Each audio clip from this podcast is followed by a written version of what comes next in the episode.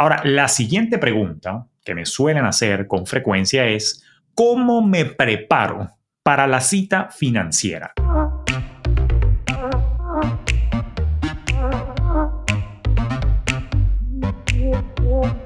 Acércate a las finanzas de manera simple y consciente para que tomes el control y disfrutes tu vida con intencionalidad. Soy Julio Cañas y esto es Despierta tus finanzas podcast. Un espacio con reflexiones, conceptos y tendencias para impulsar tu bienestar financiero en tus propios términos.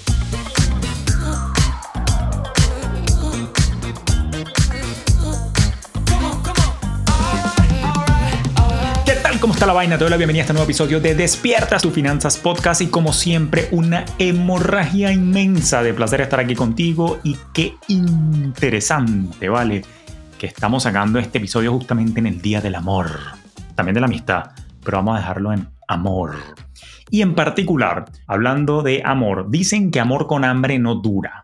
Y eso es lo que yo quiero evitar, ¿vale? Que tengas problemas en el hogar, en la vida en pareja, justamente por falta de comunicación y asertividad financiera. Una de las cosas que quería abordar desde hace tiempo y me parece que hoy era el día idóneo es justamente facilitarte una guía para una cita financiera exitosa con tu pareja. Si no tienes pareja, igual escucha y park mi ball porque te sirve para tener una cita contigo misma, de forma tal que también estos principios que voy a decir sirven para ti.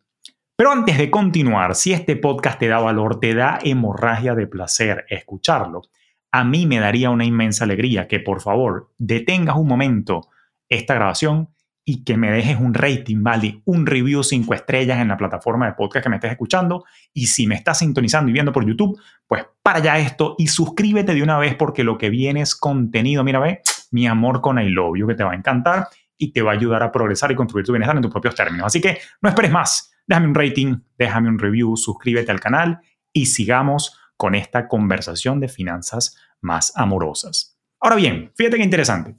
Uno de los principios sempiternos que repito hasta el cansancio es que no puedes gerenciar lo que no mides. Por ende, tiene que haber una suerte de monitoreo, tiene que haber una suerte de proceso en la que tú estés continuamente conectada con tus finanzas a ver qué es lo que está pasando. Y particularmente cuando estamos haciendo vida en pareja, esto tiene que ser un trabajo en equipo, porque la vida en pareja es igual que tener un socio. Así como yo tengo a Andreina, mi esposa, yo tengo a mi otro parejo, que es Adam, por ejemplo, en mi negocio, y siempre tiene que haber una comunicación en qué es lo que está pasando con las finanzas para poder tomar acción inteligente y decisiones informadas. Ahora, en el plano amoroso de la vida en pareja en el hogar como tal, hay estadísticas que a mí me alarman. Te cuento una anécdota. Una vez yo estaba en una, por entrar a una entrevista en Telemundo y conocí a una famosa, para mí no era famosa, pero desde la perspectiva que yo no la tenía en mi radar, una fulana doctora Amor, ¿no? Y cuando estábamos en los camerinos, ella me presenta, me dice, coño, no, yo soy Julio, ¿a qué te dedicas? No, yo soy asesor financiero. Ay, mijo, yo soy la doctora Amor, me dice ella. Y te cuento que después de la infidelidad, me decía ella, después de la infidelidad, la segunda más importante o pesada causal de divorcio es la discrepancia y malentendido financieros. Imagínate tú, después de los cachos, justamente los problemas financieros son la segunda causal de divorcio, me decía esa persona antes de entrar a la entrevista en Telemundo. Y yo lo estuve revisando después y validando en Internet y en efecto las estadísticas son súper desastrosas. Pero acá yo quiero evitarte una separación y de hecho tengo el orgullo de decir que aquí hemos tenido Fintelhovers en nuestros programas que nos han dejado testimonio de que les hemos salvado el matrimonio. ¿Cómo lo hicimos? Como te voy a contar a continuación. Empecemos por definir qué es una cita financiera. Una cita financiera no es más que un momento especial y un espacio de reflexión y meditación sobre la situación financiera de la economía del hogar, donde ambos en la pareja se tienen que dar a la tarea de trabajar juntos en la evaluación de la situación financiera del hogar y tomar decisiones en equipo, en conjunto, sin pelea, sin coñaza, todo con una comunicación muy respetuosa para poder tomar decisiones nuevamente informadas con inteligencia financiera, pero sobre todo con la intencionalidad que se requiere para poder construir un sueño juntos, porque se trata de eso. Para eso son las citas financieras. Ahora, la, la segunda pregunta que más me hacen usualmente es, ¿cada cuánto debo tener una cita financiera con mi pareja? Y la respuesta es que la verdad es que es variable, es relativamente subjetivo y va a depender de las necesidades y la situación de vida por la cual se esté atravesando en pareja en ese momento. Mi recomendación frontal es que haya una cita financiera por lo menos una vez al mes, ¿ok?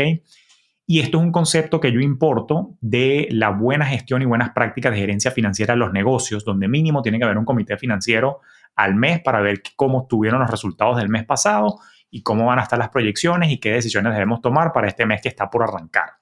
Importando esa práctica del mundo de los negocios, te la presento a ti como un buen hábito y una buena práctica para las finanzas en pareja, porque al final del día también llevar el hogar es como llevar una empresa, ¿ok?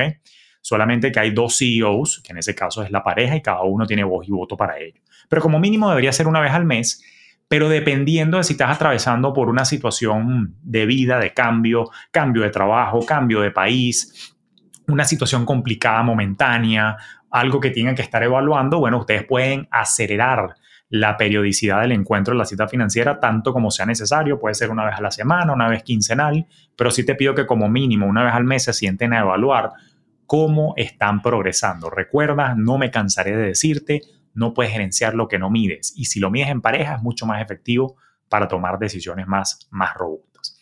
Ahora, la siguiente pregunta que me suelen hacer con frecuencia es, ¿cómo me preparo para la cita financiera? ¿Cómo me preparo para la cita financiera?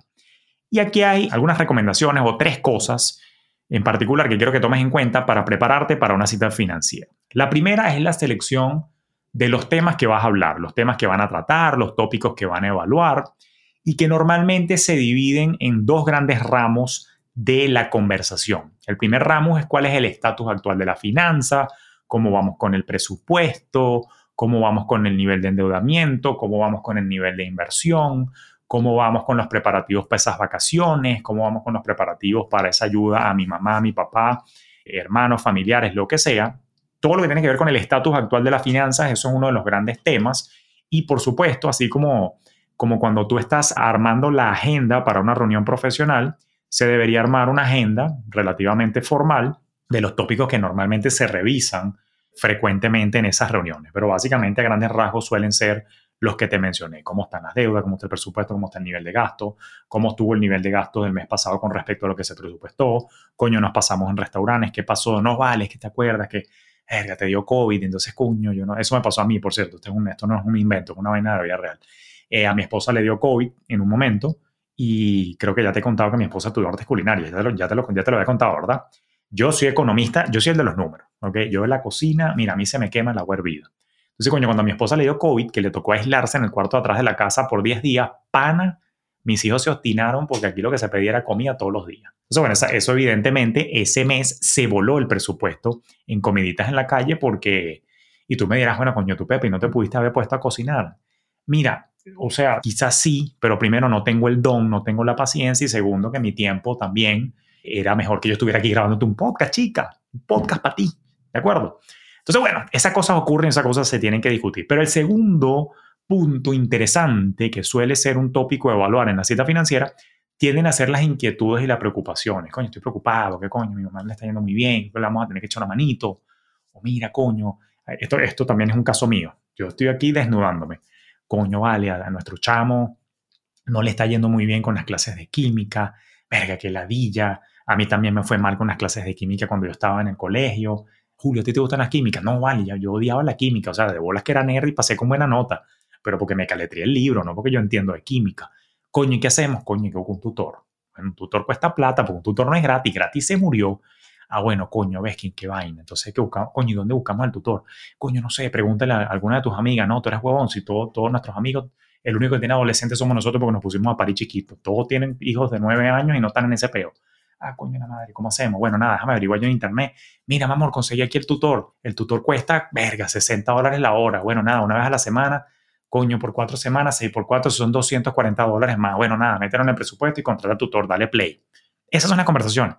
Obviamente, esto fue una conversación, eh, digamos, nivel más bajo, pero pueden haber preocupaciones más elevadas, de repente temas de salud, de repente temas de apoyo familiar, pero no necesariamente tiene que ser cosas negativas, pueden ser cosas positivas también. Coño, vale, la verdad es que no sé, el diciembre pasado, que la día, que la pasamos aquí solo, también me pasó. Eh, coño, qué ladilla, nosotros cinco, o sea, chévere nosotros, pues somos el núcleo, pero coño, ¿qué tal si nos vamos de viaje el diciembre que viene? Nunca lo hemos hecho.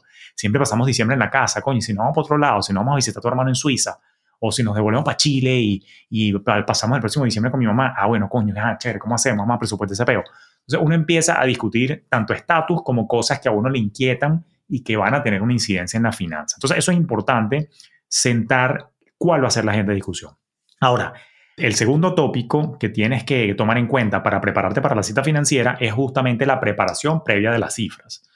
Normalmente he visto yo, cuando vienen los pacientes a mis citas de asesoría financiera personalizada que doy los días miércoles para citas financieras personalizadas, normalmente lo que yo he visto es que uno de los dos en las parejas siempre es el más propenso a los números. Siempre, siempre. En mi caso, para que sepan, en mi casa, está como obvio, ¿no? el que está pendiente encima de los números soy yo. Y mi esposa, que es de corte más artístico y humanitario, por su formación académica, pues, bueno, nada, ella sabe que yo llevo mi vaina en mi ecosistema financiero, que es el mismo que utilizamos en los programas. Yo tengo también un software que se llama PocketSmith, que es el que yo utilizo para mí, para mis clientes, que yo les llevo la finanza.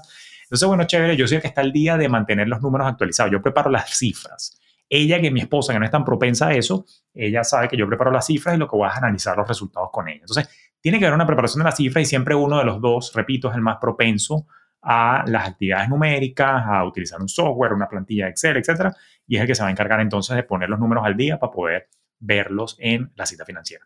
Y el tercer elemento para prepararte para la cita financiera, fíjate que el primero era la selección del tópico de evaluar, que tiene que ver con estatus e inquietudes y preocupaciones. Segundo, la preparación de las cifras. Y tercero está la preparación, vamos a llamarlo cualitativa, la preparación mental, la preparación del estado de ánimo. Porque recordemos, y te lo voy lanzando a la cara de una vez, que la cita financiera tiene que ser una zona no de pelea, tiene que ser una zona de consenso, una zona de conciliación, una zona de encuentro de criterios que si bien pueden diverger o criterios que pueden estar encontrados, pues allí van a reconciliarse para armar un proyecto de vida en conjunto. Es una zona libre de juicios donde no vienes a echar coñazo, no vienes a criticar, no vienes a agredir. Entonces, si hay algo que en la preparación de las cifras o en la preparación de la agenda ya te está molestando, pues toma una caminata de 20 minutos para que enfríes esa cabeza del coño, porque lo último que quieres llegar es caliente a la cita financiera por mapeo, porque entonces estamos metiendo la pata. Eso no va a funcionar, pues ya estamos llegando con mala actitud. Entonces, uno tiene que llegar a aclarar, uno tiene que llegar a mediar, uno tiene que llegar a negociar, uno tiene que llegar a solventar en equipo, no a pelear. Si vienes con mala actitud, ya estamos fracasando, eso va a terminar mal esa cita financiera. No es un espacio de pelea, es un espacio más bien de encuentro, de planificación, de gozo, regocijo y felicidad de que, bueno, a pesar de que de repente las cosas no están saliendo como están, bueno, están trabajando en equipo para echar para adelante. ¿Te quedó claro esa vaina? Pues yo no quiero que estés peleando. ¿Sí? ¿Me lo prometes? Puñito, pues. Vaya, plin. Ahora, te preparas para la cita, seleccionando los tópicos que vas a discutir, vas a preparar las cifras, alguno de los dos, que sea el más ducho o ducha con los números, prepara las cifras y ambos van a hacer una preparación anímica, una preparación y una previa gestión de las emociones para llegar de la manera más calmada, más pacífica y pausada posible, en un tono conciliatorio, a gestionar la cita. Ahora, la siguiente gran pregunta que me dicen, bueno, Julio, que ya tengo claro que es una cita financiera, cada cuánto tiempo debo tenerla, cómo me preparo. Julio, ¿tendrás algunos consejitos ahí de qué debo tomar en cuenta para tener una cita financiera exitosa? Y sí, de hecho, yo estuve repasando así como que la manera como yo lo hago, estuve hablándolo con Adam también, cómo lo hace él con Michelle, con mis amigos y y yo he visto que hay como cuatro características fundamentales para una cita financiera exitosa, que es lo que te quiero explicar a continuación. Primero, para tener una cita financiera exitosa, lo primero es que tiene que haber una comunicación respetuosa y asertiva, ¿ok? Ya te lo estaba asomando en la pregunta anterior. Tenemos que ser muy respetuosos, no vinimos a pelear, tenemos que hablar de una manera pausada, de una manera calmada, ser muy comedidos, eso es muy importante, tratar de ser muy comedidos y tratar de seleccionar el lenguaje adecuado que no sea ambiguo, por eso la comunicación asertiva, porque recordemos que las finanzas no son un factor racional, son un factor muy emocional, eso ya lo hemos hablado. Y si te has calado todo mi podcast y te has escuchado todos los peos de bioneurofinanzas y los conceptos y las vainas, y particularmente escuchaste el episodio, si mal no recuerdo, el episodio 3, Dinero te amo, donde hablamos los lenguajes del dinero, es importante que tú sepas cuál es el lenguaje de dinero de tu pareja y cuál es el lenguaje de dinero propio. Y que cada uno le dé apoyo al otro para resaltar las luces y evitar no caer en las sombras de cada uno de esos libretos del dinero que yo te describía en ese episodio y que es parte de la teoría eh, y del cuerpo teórico de la psicología de la planificación financiera. Entonces es importante entender, Conchele, yo sé que mi esposa o que mi esposo tiene estas tendencias, entonces no lo voy a atacar, sino más bien lo voy a ayudar a que no se me descarrile con el presupuesto, porque yo sé que él es más gastivo, yo soy más ahorrativo. O sea, hay que entender la tendencia del otro, pero en vez de atacarlo, vas a apoyarlo para que esa tendencia que puede que tenga no, de alguna manera, no altere el equilibrio y el bienestar de las finanzas del hogar. Entonces es importante que seamos respetuosos, seamos asertivos, seamos compasivos, empáticos, de forma tal de que no haya un chispazo y explote este peo en medio de la cita financiera. Segundo, que si te pones a ver este interrelacionado, pero creo que hay que decirlo, hay que tener inteligencia emocional hay que saber también moderar las reacciones. Por eso es que hay que tener mucho cuidado con las muecas que pones en la cara, el tono con el que lo dices. Yo, por ejemplo, voy a hacer una confesión, sin vergüenza, estamos en confianza, tú eres familia. Yo tendía a ser muy asshole, muy coño madre, ¿no? Porque bueno, ya tú conoces mi estilo, yo soy de repartir yo hablo así golpeado, pero yo también entiendo que hay personas que son un poco más, eh, si se quiere, susceptibles, un poco más, eh, digamos, delicadas en la percepción y de alguna manera he tenido que aprender también a moderar mi tono, particularmente en mi cita financiera, para que no se sienta que mi tono, que puede que sea percibido por algunas personas como relativamente agresivo, más con mi francés, yo entiendo que hay gente que tiene de repente, digamos, delicadeza en el tímpano, entonces, bueno, coño, hay que tener mucho cuidado con cómo, cómo te expresa. Pero no solamente el lenguaje verbal, está también el lenguaje corporal, los brazos cruzados, el ceño fruncido, este, de repente la mala cara. Entonces, coño, hay que tratar de sonreír, mandarle señales al cerebro para aquel efecto somatosico, ¿no? Decirle al cerebro todo está bien, no estoy peleando, no estoy arrecho. Eh, arrecho, por cierto, recuerden que es molesto en el argot venezolano, no arrecho al estilo otro país de Latinoamérica que quiere decir horny o cachondo. Eh, y dicho eso, entonces hay que tener mucho cuidado y saber mm, administrar las reacciones y las emociones para evitar un malentendido en medio de la cita. Entonces la inteligencia emocional, pero particularmente moderar las reacciones que se tienen ante lo dicho en la reunión es clave para una reunión financiera exitosa. Primero, comunicación respetuosa y asertiva. Segundo, inteligencia emocional y moderar las reacciones. Tercero, para poder tener una cita financiera exitosa es importante que haya una sensación de comunidad, que haya una sensación de compenetración, fuera de chinazo aquí, porque no estamos hablando de nada, tú sabes, fuera horario familiar. Cuando me refiero a compenetración es que tiene que sentirse el trabajo en equipo y para ello hay que repasar y eh, actualizar, revisar los objetivos que se tienen en conjunto, de forma tal que esto sirva de recordatorio del por qué estamos acá. Coño, estamos acá porque, coño, eres, este, eh, somos compañía, tenemos una misma visión, queremos hacer esto, queremos vivir de esta manera. También es importante reconocer, porque a mí me pasa mucho, por ejemplo, me pasaba que yo estaba más pendiente de lo que no tenía en vez de tener, sentir gratitud, ¿no? Por las cosas que había logrado. Desde que estudié psicología positiva, conecté un poquito más con la gratitud y me empecé a volver más el Julio Finance enfocado en bienestar que soy hoy en día, eso lo tengo más claro, pero probablemente a ti se te olvida, tú estás más pendiente de lo que no tienes, lo que no has logrado, pero se te olvida hacer la pausa y realizar que hay cosas que sí has logrado y te tienes que reconocer, reconozcanse, felicítense. Y eso me lleva al cuarto elemento justamente para poder tener una cita financiera exitosa, que es finalizar en una nota positiva porque probablemente en la cita se estén tocando temas álgidos, la ayuda a los familiares, el problema que está ocurriendo, la falta de ingresos, el exceso de deuda, suponiendo que haya esos asuntos negativos en el estatus financiero familiar. Pero hay que finalizar con una nota positiva donde yo invito a que primero agradezcamos juntos en pareja algo bonito que haya ocurrido, coño, qué chévere que pudimos irnos de vacaciones, coño, qué bien que tenemos plata para pagarle el tutor a, nuestro hijo y fíjate que empezó a salir bien. O sea, finalicen en una onda positiva, elevada, en una emoción de vibración alta, donde reconozcan lo bueno que les está ocurriendo, aún dentro de lo malo. Porque recuerden que este pez es como el yin yang. En todo lo malo hay algo bueno y en todo lo bueno hay algo malo. Pero en todo lo malo tiene que haber algo bueno, ¿vale? Algo positivo. Coño, qué bien que comimos tres veces ayer. ¿Sabes cuántas personas no pueden comer tres veces al día? Qué bien que haya agüita caliente. Coño, den las gracias por las vainas que puede que tú des por sentado pero que miles de millones de personas en el mundo no lo tienen. A veces se nos olvida ese peo. Entonces, conecta con la gratitud, pero no solamente con la gratitud en pareja de las cosas que están logrando. Yo creo que también otra cosa que te quiero recomendar es que finaliza con una nota positiva, reconociéndole al otro algo bueno que haya hecho. O sea, valídale un buen hábito. Cuño, mi amor, qué bueno eso que hiciste. qué bolas que nos ahorramos 100 dólares con esa vaina. Coño, amor, menos mal, menos mal que llamaste porque nos habían cobrado de más. ¿Te imaginas? Hubiésemos tenido que pagar esa multa. No sé, estoy dando ejemplos aquí medio pendejo. Pero lo cierto es que finalicen en una nota positiva de que el cambio y el progreso quede por sentado en la reunión. Es posible, así sea a pasitos de bebé, así sea avanzando centímetro a centímetro, pero tiene que haber una gratitud y un reconocimiento. Eso hace que termine la cita financiera de alguna manera en una vibración alta, en una buena emoción. Y bueno, ¿quién quita? Si la acompañaste de una buena cenita, una buena comida, un buen vinito, capaz la cosa termina más cariñosa de lo que empezó. Y bueno, qué alegría. ¿Ah? Una vez al día me da alegría, dicen por ahí. Entonces, bueno, tú verás qué haces con eso.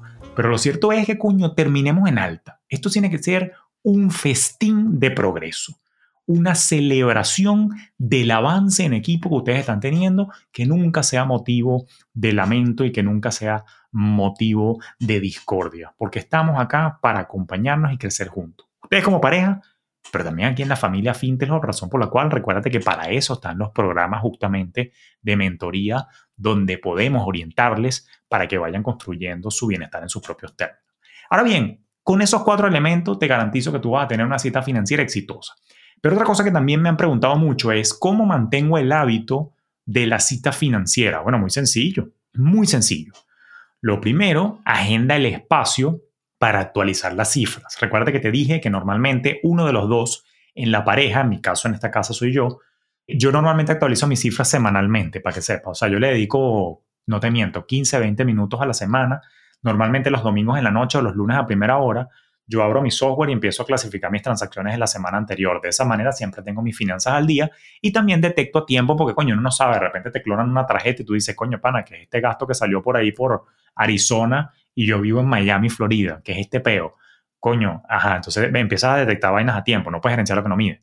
Entonces, yo por lo menos una vez a la semana actualizo, pero está agendado, bueno, una vez al mes, tengo mi conversación ahí y chévere. Repito, si tú quieres tener sus citas semanales, quincenales, lo que sea, pero como mínimo una vez al mes. Entonces, de una vez agenda el espacio donde vas a actualizar las cifras, pero también agenda el espacio para la revisión en conjunto y trata nuevamente de mezclarlo con algo agradable. Si a los dos les gusta el vino, tómense un vino. Si a los dos les gusta el whisky, un whisky. Si a los dos les gusta un té, un té. Si a los dos les gusta pizza, pida pizza. Si a los dos les gusta el chocolate, coman chocolate.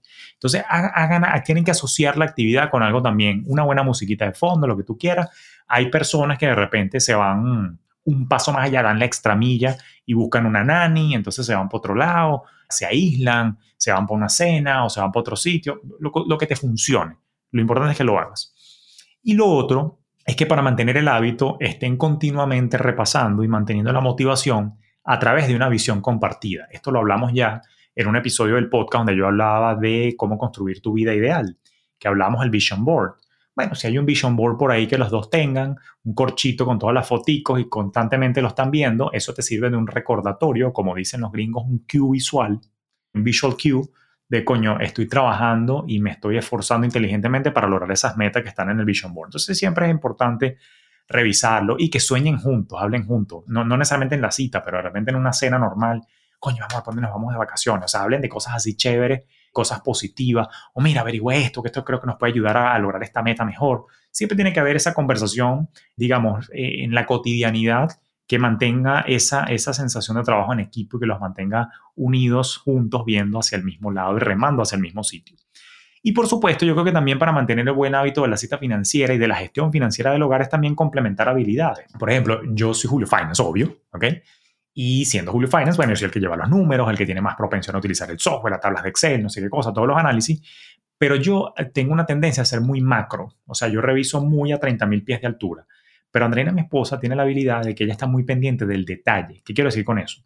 Por ejemplo, si yo digo que voy a presupuestar, estos son cifras de Miami para que sepa, eh, qué sé yo, 1.600 dólares al mes en, en, mercado, 400 dólares semanales a la fecha de esta grabación, yo simplemente en mi cabeza lo que tengo es que ese es el número.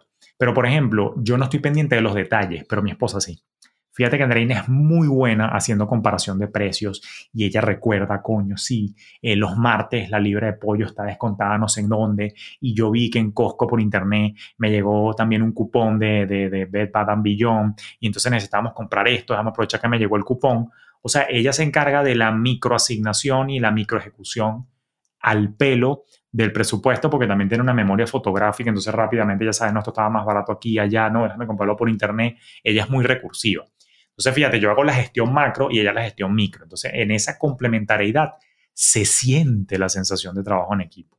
Entonces, eso es muy valioso para que haya justamente esa gratitud al otro, gratitud al, otro miembro de la pareja y también haya esa complementariedad y unificación en los esfuerzos a través de la unión de distintos focos de habilidad. Básicamente con eso creo que puedes mantener el hábito y te garantizo que hoy, día del amor y la amistad, pero siempre podrás tener una cita financiera que ojalá que termine bien chévere, ya tú sabes, te lo deseo.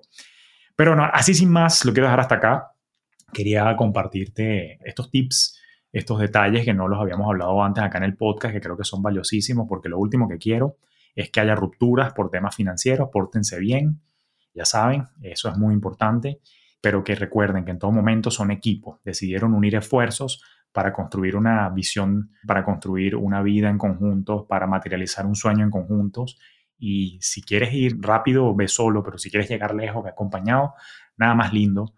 Mis respetos a las personas que no se quieren casar ni quieren hacer vida en pareja, no tengo nada en contra de ustedes, pero para ti, que quieres hacer vida en pareja, nada más lindo y vas a llegar muy lejos si lo haces con la compañía de tu pareja. Así que te quiero mucho, te mando un fuerte abrazo. Nuevamente, recuerda, rating, suscríbete al canal. Espero en los programas de mentorías para alinearte los chakras financieros a ti y a tu pareja Acuérdense, basta que, que se inscriba uno, tienen que inscribirse los dos. Se inscribe uno solo en la pareja y cursan nuestro programa los dos. Te dejo todos los links acá en las notas del episodio. Y si también necesitas una cita personalizada para evaluar la situación, me encanta porque yo trabajo con personas que justamente también vienen en pareja para tomar decisiones conmigo y evaluar ángulos y hasta a veces hasta mediar criterios de una forma muy sana prácticamente una sesión pseudoterapéutica financiera. También estamos aquí a tu disposición para apoyarte con eso.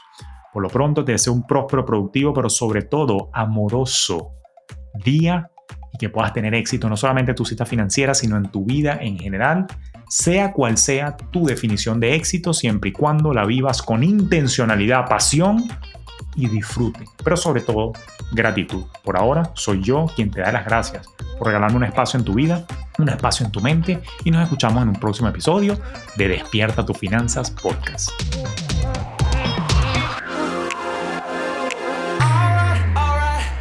Esto fue Despierta tus Finanzas Podcast con Julio Cañas, un espacio presentado por Fintelhop para impulsar tu bienestar financiero en tus propios términos.